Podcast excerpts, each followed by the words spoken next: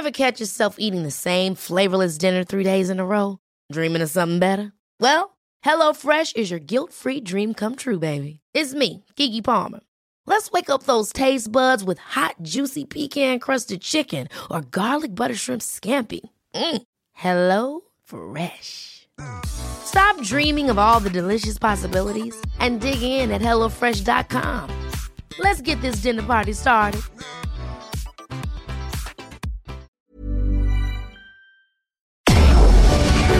Tarde a tarde, lo que necesitas saber de forma ligera, con un tono accesible.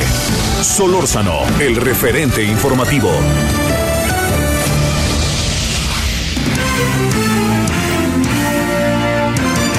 Es 29 de diciembre del año 2021 del capítulo de nuestras vidas. Gracias, gracias por recibirnos hasta su hogar, el negocio, donde quieran que estén, en la parte final ya del año 2021. Nosotros estamos haciendo un recuento con las entrevistas, con los investigadores, los líderes de opinión, todas las voces que se han escuchado con Javier Solórzano en este que es el referente informativo, el resumen del año. Les saluda en esta tarde Heriberto Vázquez Muñoz. Ahora toco el turno para platicar con el doctor Samuel Ponce de León, coordinador del Programa Universitario de Investigación en Salud y la Comisión de Respuesta a COVID-19 de la UNAM. El tema es la tercera ola de contagios de COVID-19 se pasó en Semana Santa en las playas de México. Era una noticia y era un resumen que había que descudriñar para el 5 de abril del año 2021. A ver, eh, ¿qué pudo pasar primero, supones? El presidente habla de, de, este, de complot y muchas cosas. Claudia Sheinbaum habla de un error humano. Tú, allá desde dentro, ¿qué supones que pudo haber pasado con estas jeringas que, venían vacías? Eh, me pregunto si la persona que lo hizo no se dio cuenta. En fin, bueno, dejo mejor la palabra contigo. Pues sí, Javier, desafortunadamente dicen que eh, piensa mal y acertarás. Eh, el problema es que no vamos a tener ciertamente luz uh, sobre esto con claridad. Puede haber sido un error, eh, puede haber sido malintencionado. En cualquiera de los casos es eh, muy mala la situación, aunque como bien apuntabas al principio, este es un pequeñísimo detalle en todo el aparato de vacunación. Sí. Es prácticamente nada. Hay que vigilar. Cada gente que se vacuna tiene que poner atención en que qué es lo que le van a poner y que se lo pongan. Uh -huh. Oye, ¿qué le puede pasar a alguien que le meten aire? ¿Nada o qué? No, a nivel eh, eh, intramuscular, como se está aplicando, no le pasa nada, pero es terrible porque la gente se supone eh, que va a desarrollar inmunidad y es un pues in, engaño intencionado o no intencionado pero es un engaño y la gente sale equivocadamente suponiendo que lleva ya su protección parcial. Sí, ahora, este, bajo esta perspectiva, eh, el error humano cabe, sí, ¿verdad? ¿O no? Digo, claro, siempre cabe, ¿no? No, no creas que soy tan cándido, pero me refiero que, que de repente pierdas de vista lo que trae, este, si, su, si eh, metiste en la jeringa el líquido o no. Esas cosas pueden pasar, eh, digamos, ¿No es la primera vez que pasan, pregunto? Eh, bueno, errores en las campañas de vacunación son, eh, no, no, yo no diré que frecuentes, pero no son tampoco inusuales. Ajá. Ocurren porque muy diferentes factores, pero en este caso particular, eh, evidentemente es una cadena, alguien prepara las jeringas, las entrega y alguien las aplica. Sí. En cualquiera de los casos, quien aplica tiene que revisar lo que va a administrar ver que la jeringa tenga líquido. Si no lo hace es negligencia, absolutamente. O, o, o, un grado de ignorancia inaceptable para quien está asumiendo esa responsabilidad. Entonces, eh, yo diría que el error cabe, pero es muy poco probable como error. Ajá. Ándale, ándale, ándale, ándale. Oye, este, eh, supongo que has estado al tanto de de repente muchas cosas que aparecen por aquí por allá de, de, del valor de las vacunas, de si son útiles, no son útiles, que si es un engaño, que las vacunas no están suficientemente probadas. De todo esto, ¿qué piensas este, como doctor y estando en primera fila? Porque esas cosas luego son muy rentables, ¿no? Bueno, claro, así es como se han mantenido una multitud de, campañas que, trabajando en contra de las vacunas, pues anuncian otra serie de tratamientos mágicos o tradicionales o bueno, son miles los ejemplos, pero esto pasa en todo el mundo. Por fortuna, eh, en México no tenemos esta costumbre eh, de una arraigada de ninguna manera. Esto es un sector muy pequeño de la población que puede tener un tono alto, pero que como estamos viendo no afecta realmente el gran volumen de la vacunación. Ocurre en algunos países, particularmente Estados Unidos, se calcula que eh, en promedio casi el 30% se resisten a vacunarse. La proporción, si son republicanos, son muchos más. Eh, pero eh, en Europa los números pueden ser también similares o un poco mayores. Y también en algunos otros países de muy alto nivel económico. Y esto obedece a una falta, distorsión de la realidad que ocurre en ausencia de visualizar lo que es la enfermedad que previene las vacunas. Sí, claro. Es una mala información, es ignorancia, es mala intención, son desde luego intereses económicos, eh, pero es en todo caso terriblemente desafortunado porque es de lo mejor que ha construido la medicina para el mundo. Las vacunas son una herramienta extraordinaria que nos evita enfermar entonces, eh, ¿qué mejor que eso? Porque puedes decir, es que hay muy buenos tratamientos, pero un tratamiento para resolver algo que ya empezó y que puede tener una evolución pues muy diferente. Para que no ocurra las vacunas y todas las que tenemos hoy en el panorama, todas son efectivas y todas son seguras. Oye, este, eh, bajo esa perspectiva, eh, ¿cómo andamos con el proceso de vacunación en el país. El otro día nos mandaron decir de Estados Unidos, hemos vacunado más mexicanos que México. Sí, no lo dudo, efectivamente, el programa de vacunación de México va lento. Eh, ciertamente yo creo que podría ir más rápido, depende del flujo de vacunas que llegan, desde luego, pero uh, podríamos estar vacunando más ampliamente. Eh, se ha limitado una estructura que está muy controlada, entiendo, por la Armada, eh, por alguna institución de salud eh, rígida eh, y que si bien en la Ciudad de México funciona realmente como de primer nivel, es realmente espectacular la organización y la muy buena disposición de toda la gente en Ciudad de México. Esto no es así en provincia, en donde para empezar decidieron vacunar municipios muy aislados, pobres, en donde la circulación del virus es casi inexistente en este momento, en lugar de ir a vacunar los centros urbanos más grandes con toda atención.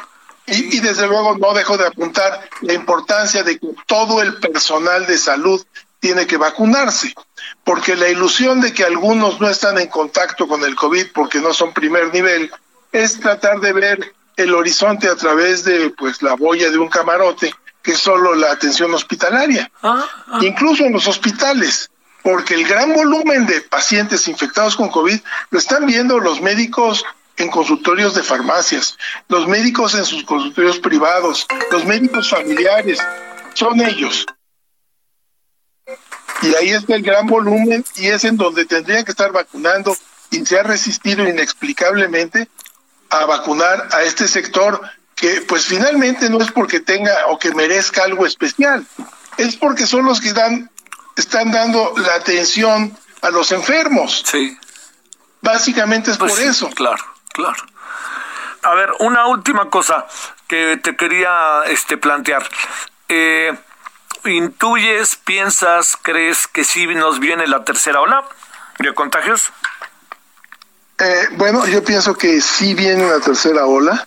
Eh, es difícil predecir qué tan importante va a ser, porque por un lado tenemos la estacionalidad que se manifiesta en esta disminución de la transmisión muy evidente, tanto en Estados Unidos como aquí en México. Eh, desde luego muchos factores intervienen, pero seguramente va a haber un repunte de casos eh, como consecuencia de los movimientos que está viendo ahorita.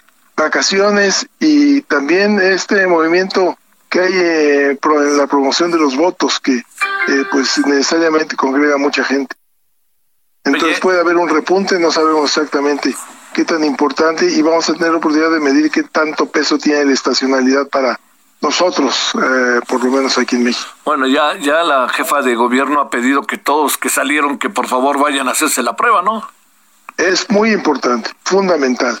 Realmente la gente que salió, que se haga su prueba y que se resguarde inmediatamente y que no salga a contagiar a nadie más. Sí, sí, sí. Bueno, doctor, como siempre, ¿cómo va la UNAM en este sentido, doctor? Bien, pues aquí preparándonos para un eventual regreso en algún momento, eh, trabajando intensamente con algunos centros que apoyaron, eh, han estado apoyando la vacunación eh, y con mucha actividad en muy diversas áreas. Sí, sí, sí. Muy bien. Bueno, eso es una buena.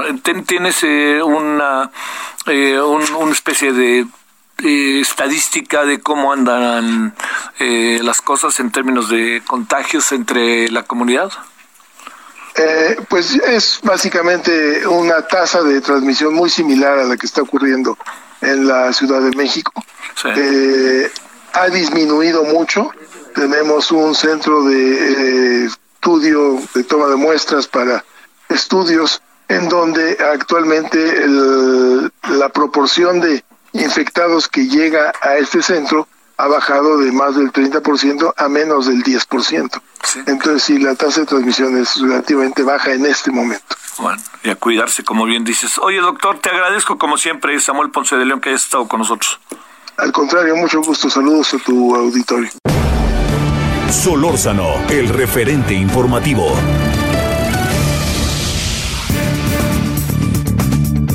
Para ustedes, a través del Heraldo Radio, el referente informativo Javier Solórzano y el resumen de lo más importante del año 2021. Marta Tagle, diputada federal del Movimiento Ciudadano, platica con Javier en torno a la ley de cannabis que avanzaba en ese instante en abril en el Senado. Oye, bueno, menos mal que el presidente reculó y sí se va a vacunar, ¿no? Pues sí, porque digo, más allá de sus creencias personales y si está inmune y tiene suficientes anticuerpos, el mensaje que se da, ¿no? O sea, de por sí había mucha dudas. Hay personas que conozco que no querían vacunarse porque tenían dudas y pues cuando el, presidente dice que no se va a vacunar, pues se crecen esas dudas. Entonces, afortunadamente ha recapacitado, se va a vacunar y, y es importante que sea el mensaje que la mayor parte de la población se vacune en cuanto tenga posibilidad y le corresponda. Así es. A ver, Marta, vamos con el tema de la ley de cannabis. Muchas cosas se quedaron pendientes, pero ¿qué alcanza a saber de lo que eh, eventualmente se va a apurar en el Senado? Pues mira, yo la verdad estoy preocupada porque acaban de salir una declaración de, del senador Monreal en el sentido de que estarán considerando la posibilidad de volver a pedir otra prórroga a la Suprema Corte de Justicia de la Nación, lo que me parece ya de verdad, pues casi un juego, pues, porque la Suprema Corte de Justicia de la Nación sacó la jurisprudencia desde el 2018, es decir, ya casi tres años, eh, que estamos obligados a legislar en la materia y nos hemos pasado de prórroga en prórroga para que esto significa que si nosotros no legislamos, la Corte lo que hace es declarar la inconstitucionalidad de cuatro artículos de la Ley General de Salud, ¿no? Entonces, este, el, legislativo que no ha hecho su trabajo o que lo ha hecho mal y de, y, de malas, este, eh, que, que, que, que a estas alturas quiera volver a pedir otro plazo es realmente inconcebible salió mal de origen el Senado como Cámara de Origen sacó ahí una ley que sobreregula el tema de la cannabis que empezó por regular un mercado, un mercado que ha sido muy cuestionado porque se ve claramente el interés de un mercado industrializado que no está desarrollado en México y que por supuesto hay intereses económicos que vinieron a cabildear en México y que y dejaron su huella en la legislación que salió del Senado. Llegó a la Cámara de Diputados en diciembre con poco tiempo para discutirlo en ese periodo, ahí se volvió a pedir otra prórroga que vence el 30 de abril y ahí en lugar de mejorar las cosas fuimos un poco más para atrás, o sea, volvimos a meter el tema de diferentes formas de penalizar a los consumidores, de prohibir incluso la importación y exportación, o sea, se va a generar un mercado interno muy cerrado y de poner una serie de trabas burocráticas a, a los consumidores para poder adquirirlo, lo que siempre deja abierta la posibilidad de un mercado irregular que va a ser más fácil que toda la burocracia que se generaría. Pero sin embargo, a pesar de todo lo que se ha hecho mal, eh, pues las organizaciones han coincidido en que ya es momento de que se avance con todo y lo que esté mal, mal y después vayamos nuevamente a hacer reformas, pero que a estas alturas volver a darse un plazo, volver a hacer modificaciones y que esto regrese a la Cámara de Diputados, pues simple y sencillamente, insisto, ya sería improcedente, creo que la Corte ya no debería de dar un nuevo plazo, porque pues es algo que se ha, ha jugado mucho tiempo con el tema. A ver, Marta, ¿qué, qué ¿Qué podría haber detrás de esta posible, así dejémoslo, propuesta del senador Monreal? O sea, ¿a, qué apostarle? ¿A hacer más tiempo? ¿A convencer a alguien? Yo te lo digo, ¿eh? que no la quieren altas autoridades del país, que no tienen cómo instrumentarla, o, este o, o, qué la verdad es que no lo alcanzo a ver Marta. creo que, que, el tema tiene que ver directamente con el presidente de la república. Sabemos que él tiene una visión muy conservadora con respecto a muchos temas entre ellos el tema de las drogas.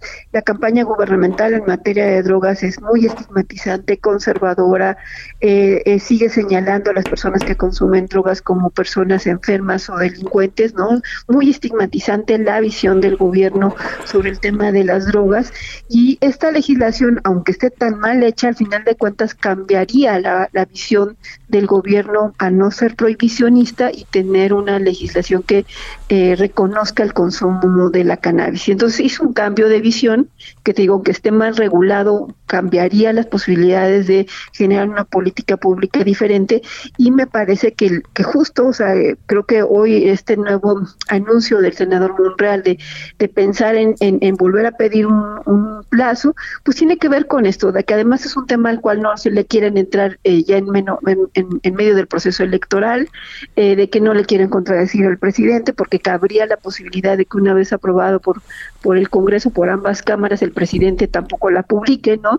Y entonces pues le evitan a él el trago amargo de no tener que publicar, insisto, en medio de un momento de campañas electorales y pues siguen aventando la bolita y por eso es que yo creo que la Corte ya debe tomar una determinación si el Congreso no ha hecho su trabajo en casi tres años, lo que corresponde es la declaratoria de inconstitucionalidad, que sería sin duda un tema complicado porque deja el vacío legal, pero me parece que sí debe de haber una consecuencia ante la falta de consistencia del, legislativo, en este caso de las dos cámaras, para cumplir con su responsabilidad. El gran tema es esto que conocemos como el uso lúdico, ¿no? Ese es el asunto. Y la permisibilidad. Eh, ¿Qué podría frenar en función de lo que se aprobó? Que para muchos, Marta, esta aprobación deja mucho que desear, pero ¿qué podría frenar? Eh, digamos, técnicamente, legalmente quizás sería la mejor eh, manera de expresarlo, eh, la, la, actual, este, la actual propuesta, que incluso personajes como Jesús Rodríguez dicen que, que no es lo que ellos quieren, pero que detenerla sería un retroceso muy, muy grande. Sí, mira, pues la, la, Corte lo que determinó es poner al centro el tema de los derechos. El derecho significa reconocer que las personas que incluso lo consumen y que eh, si nosotros nada más damos una vuelta con personas conocidas, están empezando a salir de closet. Hay muchas personas que conocemos que consumen drogas y que no, no es este estigma de, la persona drogadicta, sino que consumen de manera eh, responsable, adulta, para concentrarse, en fin, para diferentes eh, en, medios incluso lúdicos, ¿no? Pero, eh, y la Corte lo que dice es que las personas deben de tener este derecho a consumir y hacer con su cuerpo por lo que quieran, el libre desarrollo de la personalidad. Y el Estado tiene que poner límites. Al final de cuentas es lo que buscaría la regulación. ¿Qué es lo que salió mal de la Cámara de Diputados? Bueno, pues primero volvieron a meter el tema de las licencias integrales. Las licencias integrales son eh, este, esta posibilidad de que solamente una industria eh, muy desarrollada eh, particularmente tabacaleras, son, sean las que tengan la capacidad de adquirir una licencia integral y con ello no se beneficia a los productores mexicanos, ¿no? Y entonces ese es un tema. El otro es que sobrepenaliza el, asunto de, eh, de la posesión para consumo. Aparentemente se abre a 28 gramos, pero en realidad al general generar posibilidades de, eh, que de 28 gramos a 200 gramos pueda haber una sanción administrativa, pues le ponen hasta precio a la, a la, a la mordida de los policías. O sea, cuando te detengan, un policía eh, que hayas comprado tú legalmente en una tienda un cigarro o alguna cajetilla de cigarros de, de cannabis, te pueden detener para verificar que traiga los 28 gramos, sembrarte más y decirte pues en, el Ministerio Público le van a hacerle, ¿no? De 10 mil pesos, ¿no? Sí. Entonces, pues le están poniendo un precio a la mordida de los policías, a la extorsión que desafortunadamente vivimos en nuestro país y eso salió de la Cámara de Diputados y nos parece muy lamentable este tema de las penas y este pues por otra parte se sigue negando a despenalizar realmente el consumo, ¿no? Entonces, pero tiene mal de origen y se echó a perder todavía más en la Cámara de Diputados. A ver, este es, es, un riesgo alto volverle a pedir a la Corte, porque digo, la, la, Corte no es el Tribunal Electoral, ¿no? La Corte en una de esas le manda el mensaje clarísimo al Congreso y les dice, oye, te recuerdo que te lo pedí desde el año pasado, ¿no? Sí, no, ya van tres prórrogas, esta sería la cuarta, o sea, nos ha dado un año y medio más de, plazo, este, eh, y, y, ahorita ya no se fundamenta, pues en un principio la, la argumentación era que estábamos en medio de la de la pandemia, pero ya tenemos medidas para poder sesionar a distancia y, sacar los temas, entonces ya no se justificaría con esto. Y, y, creo que, parte del problema tiene que ver sí con la, forma en la que salió de la Cámara de Diputados, que además déjame decirte que los cambios no los promovió la oposición, ni hubo un acuerdo, sino que los cambios los promovió además eh, directamente la Secretaría de Gobernación. O sea, por eso es que incluso me parece un juego perverso desde la 4T, porque los cambios no vinieron de, de ningún otro partido más que de la mayoría en la Cámara de Diputados, que es de Morena, que es la mayoría en el Senado, que es de Morena, y que ellos, y que es una reforma legal que no necesitaría ni siquiera a ningún diputado o senador más para aprobarla. Entonces, en realidad me parece que están en un juego perverso de, de seguir haciéndole bolita el tema para que no salga. Bueno, oye, este, a ver, una, no, no, no como pronóstico, sino en función de cómo están las cosas, ¿qué supones que pueda acabar pasando? Pues mira, hay dos escenarios posibles. Uno, que lo aprueben porque las comisiones incluso ya lo aprobaron este, en el Senado, que, que lo aprueben ahora en el Pleno y, lo manden al Ejecutivo y él decida si lo publica o no. Pero la obligación legal de la Corte es eh, con que el Legislativo eh, haga la legislación a más tarde del 30 de abril, no señala que se publique eh, con esa fecha, ¿no? Entonces, el Congreso estaría cumpliendo con su parte de, de haberla legislado antes del 30 de abril. Y el otro escenario posible es que efectivamente se cumpla esta solicitud de, de una nueva prórroga y que la Corte pues decida darla o no para que el, Congreso legisle, pero en todo caso ya no sería durante esta legislatura, eh, hablando en el caso de la Cámara de Diputados, y en el Senado, pues que seguirán siendo los mismos senadores, pero también cambia la legislatura. O sea, ya no se discutiría en este momento, sino hasta pasadas las elecciones. Este, nada de periodo extraordinario, ¿verdad? Pues yo lo vería muy difícil, por lo menos no antes de las elecciones, sino después del, del periodo eh, ordinario de, de, las elecciones pueden haber, convocar a un extraordinario, porque va a haber tiempo suficiente, julio y agosto, eh, incluso junio, todo junio, julio y agosto, eh, que la, se puede convocar a periodos extraordinarios. ¿Habrá presiones de la Iglesia y presiones de, fuertes de la derecha en este tema, Marta? Pues miras que no ha habido tantas, porque en el caso de las derechas formalmente reconocidas como tal en la Cámara, pues simple y sencillamente votaron en contra, ¿no? Sí, claro. Ahí se notó su conservadurismo y demás. Eh, las iglesias no, no, no, estuvieron presentes, este, y, y, entonces yo sí creo que es un asunto de Morena, porque es una reforma legal, no requiere ningún voto más, ¿no? Y, eh, y es ahí donde no han tenido la voluntad pues para sacar este tema finalmente. Bueno, Marta, te mando como siempre saludos y no se me olvida que no entraste a la reelección, ¿eh? A mí no se me olvida.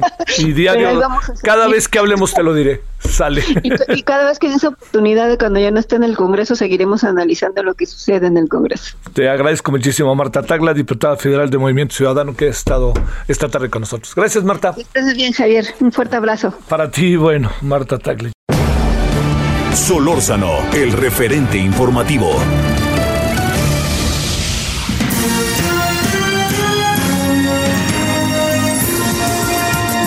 Mensajes.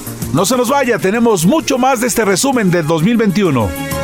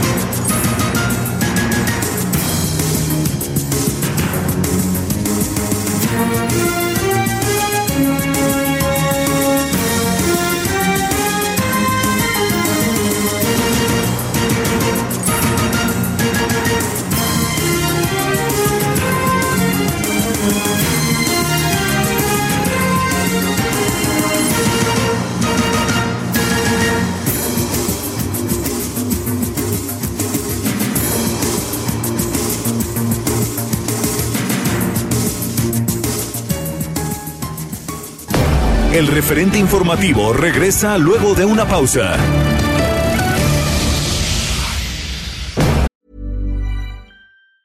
Ever catch yourself eating the same flavorless dinner three days in a row? Dreaming of something better? Well, HelloFresh is your guilt-free dream come true, baby. It's me, Kiki Palmer. Let's wake up those taste buds with hot, juicy pecan crusted chicken or garlic butter shrimp scampi. Mm. Hello Fresh. Stop dreaming of all the delicious possibilities and dig in at HelloFresh.com. Let's get this dinner party started.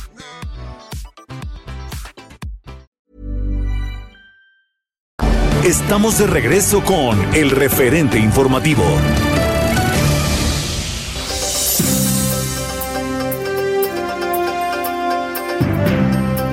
Estamos ya de regreso en este espacio de Javier Solórzano, el referente informativo.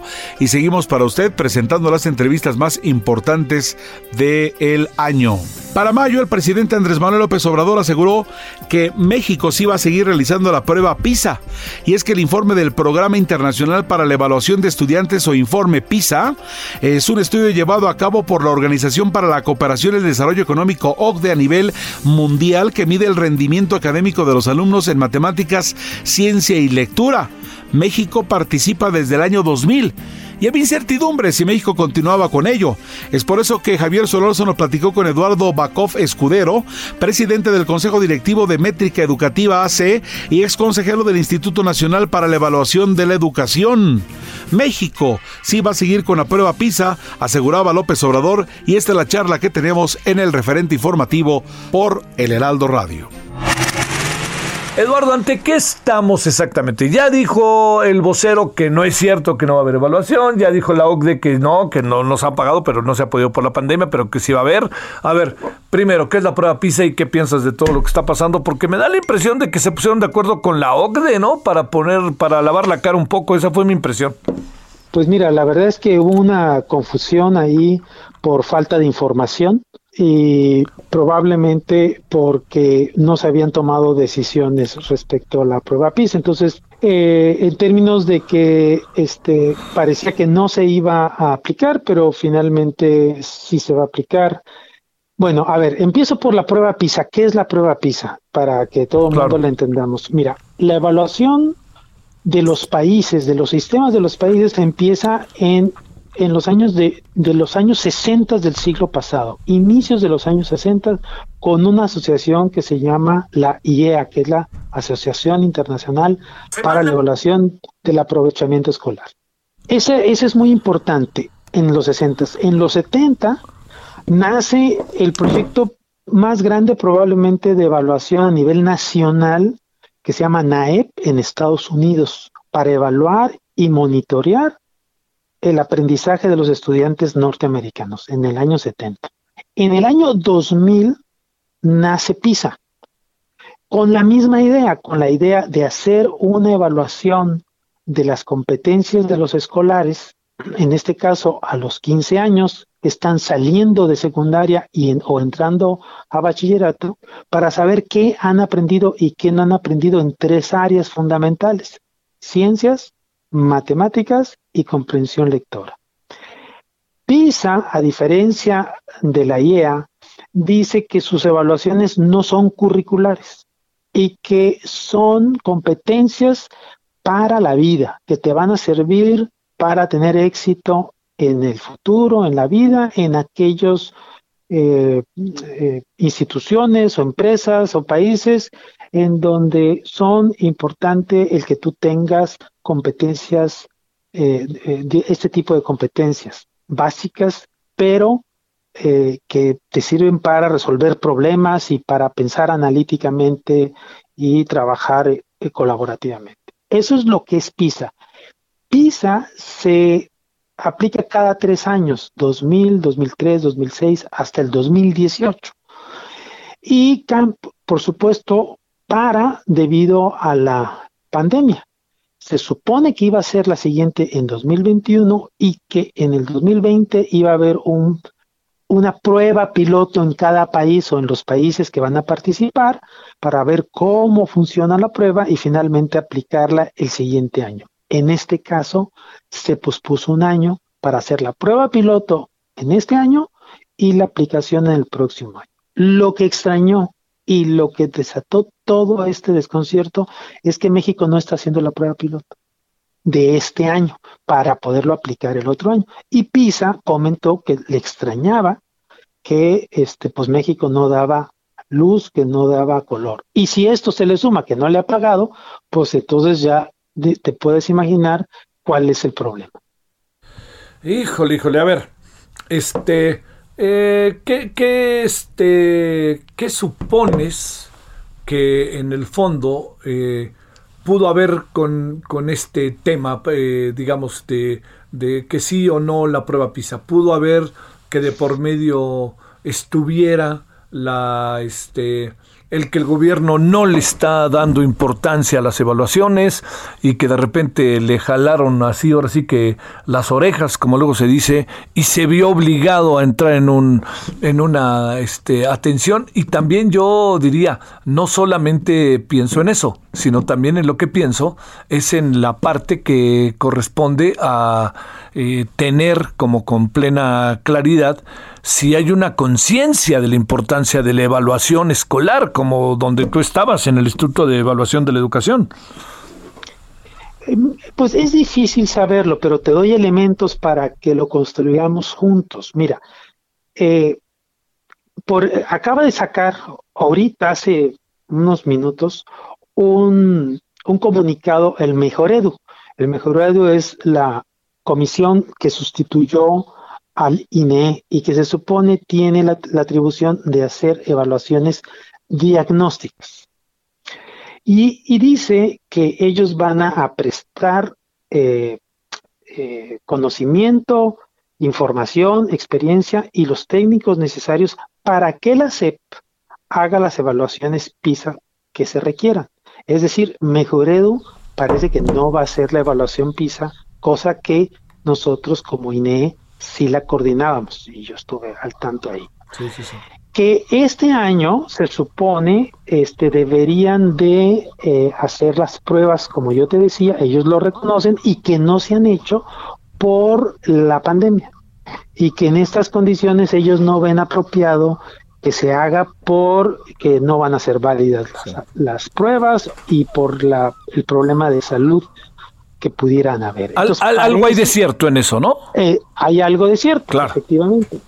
Este, pero eso lo pudieron haber dicho y se lo pudieron haber platicado y comentado a la OCDE en su momento y la OCDE no hubiera estado extrañada del silencio que guardó la Secretaría de Educación, que también hay que entender que hay un cambio en la Secretaría de Educación y por lo tanto a lo mejor eso no se comunicó y bueno, ahí estas lagunas que se pueden dar, eh, para mí ese es un aspecto importante. Lo que también comunica ellos es que el hecho que no se haya hecho la prueba piloto, lo cual es cierto, no implica que México no vaya a participar. Eh, eh, porque así puede ser, o sea, no, tú no haces la prueba piloto si no quieres y participas. ¿Qué ah. pasa si no haces la prueba piloto? Pues simplemente que te, te quedas sin poder decir lo que tú piensas de la prueba para que se mejore para el país a la cual se va a aplicar, en este caso para México. Pero por lo demás, tú puedes aplicarla como país sin haber aplicado la prueba piloto un año antes. Y eso es lo que comunica eh, el mejor edu, por eso es importante a lo mejor ver esa, eh, leer ese, ese comunicado. Entonces eso a mí me hace, eh, digamos, cuadrar lo siguiente. Uno, yo creo que sí se había pasado, Dos, creo que no se habían comunicado. Tres, creo que este ruido que se hizo, porque sí se hizo un gran ruido a nivel nacional en un par de días, eh, llamó la atención al gobierno. El propio eh, presidente de la República dijo hoy en la mañana que eh, parecía que sí se iba a aplicar y que él no veía por qué no se pudiera aplicar.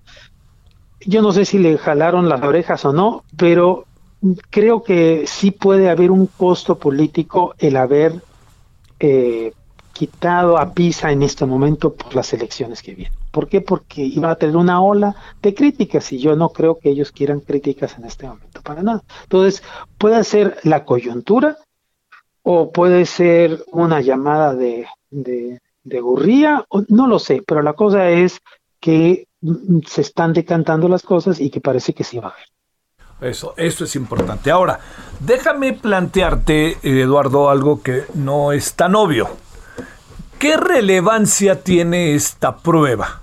¿Cuál es el, eh, diría yo, este, cuál es el, valor que adquiere en diferentes ámbitos para el país, para los estudiantes, para, para el proceso educativo, para las políticas públicas? ¿Dónde radica ese valor que tiene hacer estas pruebas que de repente nos choca que desde fuera nos vengan a decir, pero pues así funciona el mundo, ¿no? Mira, es una buenísima pregunta, Javier, y no es fácil de responder. Estoy seguro. En, corto, pero déjame hacer un esfuerzo muy grande. Primero decirte que, que hay quienes están en contra de la prueba. Hay académicos muy serios en el mundo entero, probablemente no sean la mayoría, pero que tienen argumentos muy sólidos para decir la prueba PISA se desgastó y la prueba PISA ha hecho daño, este, inclusive algunos países, porque ha impuesto políticas para cambiar eh, digamos, pues todo lo que sería la línea de educación en, un país. Ellos se sustentan rápidamente en lo siguiente, en que PISA, como no mide el currículum de ninguna, de ningún país, y eso es lo que dice PISA, este, en realidad pues no está midiendo básicamente la educación que se imparte en el país y que por lo tanto lo que los reportes que dan pues eh, si bien pueden ser este, valiosos, no son tan valiosos como las evaluaciones propias de cada país de acuerdo a sus circunstancias y al currículum que imparte. En ese lado yo estoy de acuerdo en que es, por ejemplo, más importante a mi manera de ver las pruebas o las evaluaciones que realizaba el INE porque estaban totalmente ajustadas al currículum y consideraba el contexto nacional que las internacionales. Pero no me peleo con las internacionales porque esta como PISA son complementarias a las nacionales. las nacionales te sirve para saber qué del currículum aprendió el estudiante. Y las de las internacionales te, te sirven para saber hasta dónde llegan los aprendizajes de los estudiantes cuando te comparas con países súper desarrollados. Entonces sí, el punto comparativo es, es, es importante. Eh, no para flagelar, decir estoy en el lugar 54, que es lo que le corresponde a, México, sino para saber otros países de tu tamaño y de tu tamaño de desarrollo, si están como tú, si están arriba o abajo, y en especial en dónde estás más mal en las áreas que se En especial nosotros estamos muy mal en matemáticas. Pero PISA no evalúa todo, no, no evalúa valores, no evalúa educación cívica, no evalúa eh, cuestiones artísticas, no evalúa el montón de contenidos curriculares que también son importantes. Entonces, la crítica que se le hace es, con tres asignaturas vas a cambiar todo el currículum de todo el mundo. Eh, entonces yo, yo la preguntaría, no, no debes hacerlo, pero sí lo debes de tomar en cuenta. Y, termino con esto, en este momento, al no tener eh, una evaluación como las que hace el INE, Mejaveredo acaba de decir hoy que van a empezar a hacer unas evaluaciones distintas a las anteriores, es decir, no tenemos evaluación. Y lo único que tenemos era PISA y quitarlo, pues sí, sonaba muy rudo porque entonces nos íbamos a quedar completamente a ciegas y además íbamos a perder el historial que tenemos desde 2000 y que sabemos cómo se ha comportado México a lo largo del año. Creo que con eso puedo redondear lo que te quiero decir. Sí, claro. A ver, déjame plantearte un asunto final. Eh, ¿qué, ¿Qué sucede? A ver, ¿qué sucede sin evaluación? Yo no, no es tan obvio tampoco, ¿eh? O sea, porque, digamos, al evaluar la educación, evalúas la política educativa del gobierno en educación. Evalúas muchas cosas, Javier. Mira, evalúas la política, evalúas los programas, evalúas las competencias de los docentes, evalúas el capital cultural de los estudiantes y evalúas los aprendizajes concretos en matemáticas, ciencias y comprensión lectora en el caso de PISA. Eh, ahora, si, si tú no eres, no tienes una cultura de la evaluación entendida como aquella que se basa en información para tomar decisiones. Claro, claro. Pues puedes tomar decisiones como navegar en un barco sin brújula y que hay gente que pues navega así a ojo de buen cubero y ahí va llevando, pero si tienes una brújula y tienes instrumentos muy sofisticados que te digan dónde, para dónde hay que ir, pues caray, yo creo que el país o los países modernos pues se deben de guiar por información bien generada, válida, confiable para estos propósitos. El, el, problema es que no se hace. Eh, se genera, por ejemplo, nosotros generamos mucha información, el INE generó mucha información y puedo decirte que las autoridades educativas escasamente la utilizaban. Entonces, generar información por generar información pues, no te sirve de nada. Mm. Pero si se usa para los propósitos para los cuales se hizo, entonces te puede servir de mucho. Claro, claro, eh, eh, entonces son como dos cosas, tener el instrumento generando información y, sobre todo, enseñando a los eh, tomadores de decisiones a hacer lo suyo con base en las evidencias que se les está entregando. eso es lo que vale. ¿Puede existir el país sin evaluaciones? Sí, como existió por muchísimos años. ¿Verdad? Antes del 2000, pues las evaluaciones no, simplemente no existían o no, no, no, se llevaban a cabo. Y sin embargo, ahí vamos. Pero cuando llegó la evaluación, nos dimos cuenta de lo mal que estaba. Y en dónde estábamos mal. Eh, es nuevamente responsabilidad de la autoridad educativa este poder interpretar eso y poder diseñar políticas y programas que resuelvan los problemas. E, es una simple lógica, pero nuevamente, este, por muy simple que sea y por muy contundente, hay países que no la siguen. Y el nuestro no creo que sea muy este, dado a tener información externa. Por ejemplo, ahora lo va a hacer CEP. CEP va a aplicar la evaluación PISA. ¿Por qué va a evaluar la CEP y no lo va a hacer mejor Edu? Pues porque siempre es mejor ser este juez y parte. Eduardo Bakov, con envidia te saludo hasta allá. te mando un gran saludo. Como siempre, me encanta que platicar contigo porque dejas que uno hable y diga lo que tienes que decir. Te lo agradezco, como siempre, Eduardo Bakov. Muchas gracias. Un abrazo, para ti. Gracias. Solórzano, el referente informativo. Javier Solórzano platicó en mayo con Erubiel Tirado Cervantes. Él es coordinador del Programa de Seguridad Nacional y Democracia en México de la Universidad Iberoamericana. Y es que la Fiscalía General de la República trasladó a Héctor El Güero Palma, cofundador del cártel de Sinaloa, al Centro de Investigación Criminal de la Colonia Doctores para que cumpla el arraigo de más de 40 días que ordenó un juez federal. Aquí está la charla de el maestro Tirado Cervantes con Javier Solórzano. El tema el juez ordena arraigo de 40 días para el Güero Palma y lo tenemos para usted en este resumen del referente informativo a través de El Heraldo Radio.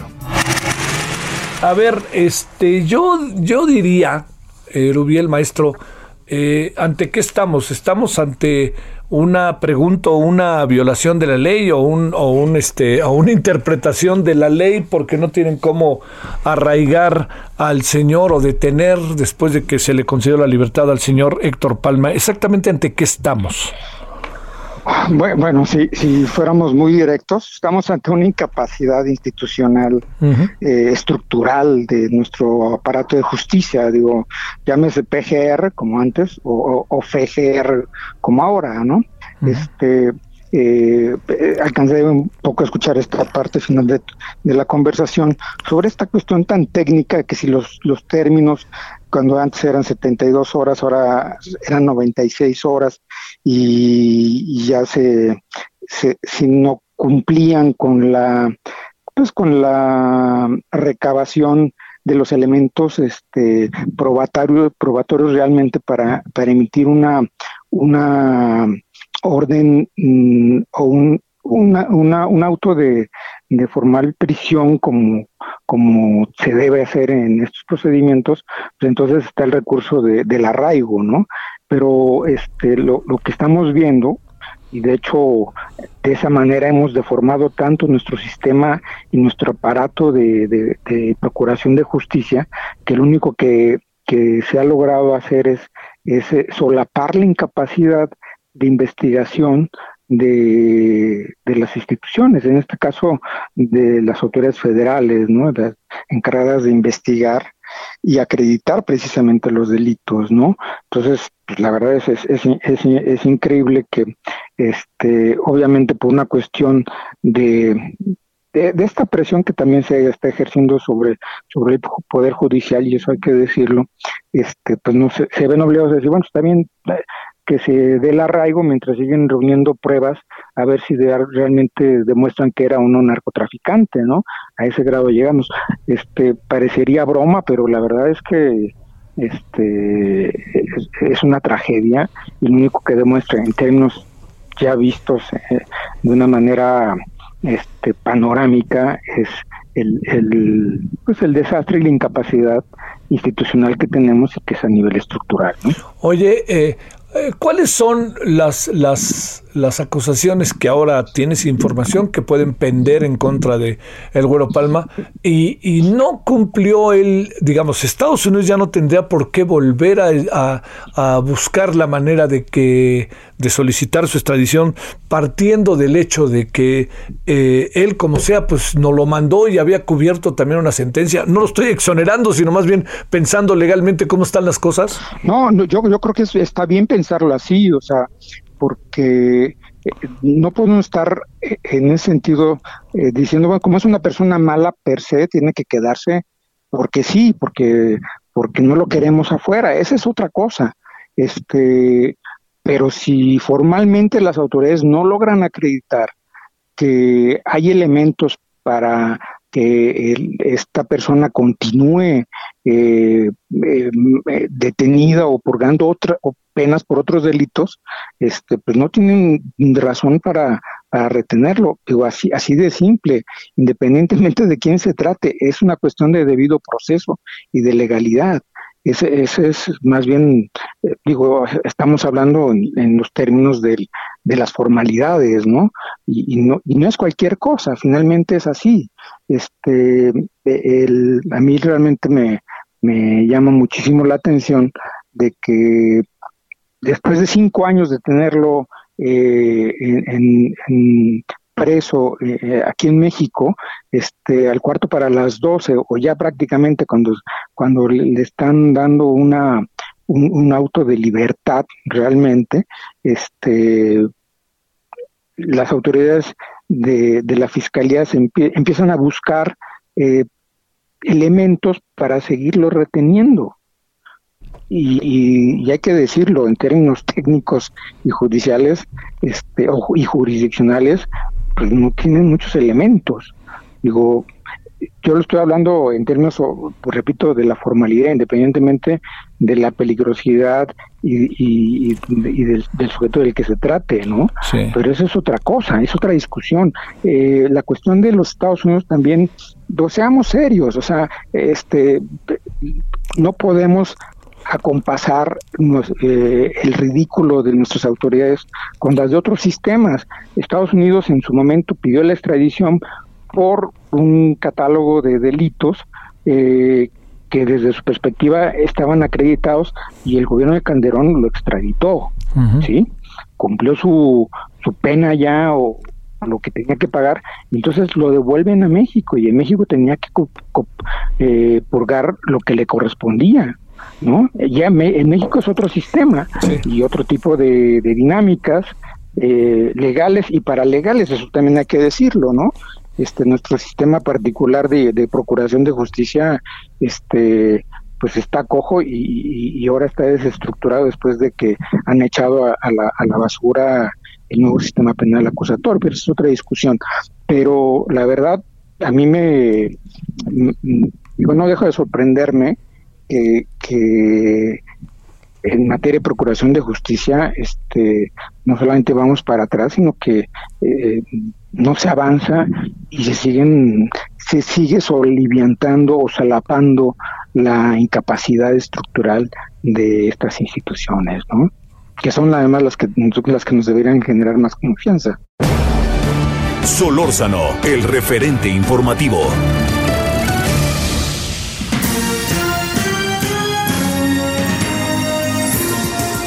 Ya nos vamos, gracias a nombre de todo este equipo. Gabriel González Moreno, Daniel Padilla Aguilar, Román García Navarro, Javier Báez, todo el equipo de Javier Solórzano que ha trabajado para usted.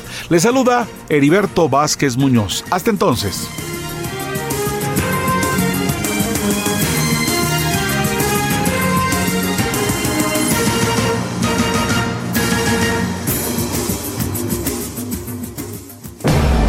Hasta aquí, Solórzano, el referente informativo.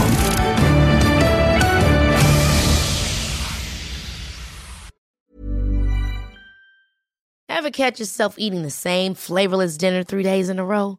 Dreaming of something better? Well, HelloFresh is your guilt-free dream come true, baby. It's me, Kiki Palmer. Let's wake up those taste buds with hot, juicy pecan-crusted chicken or garlic butter shrimp scampi. Mm. Hello? Fresh. Stop dreaming of all the delicious possibilities and dig in at HelloFresh.com. Let's get this dinner party started.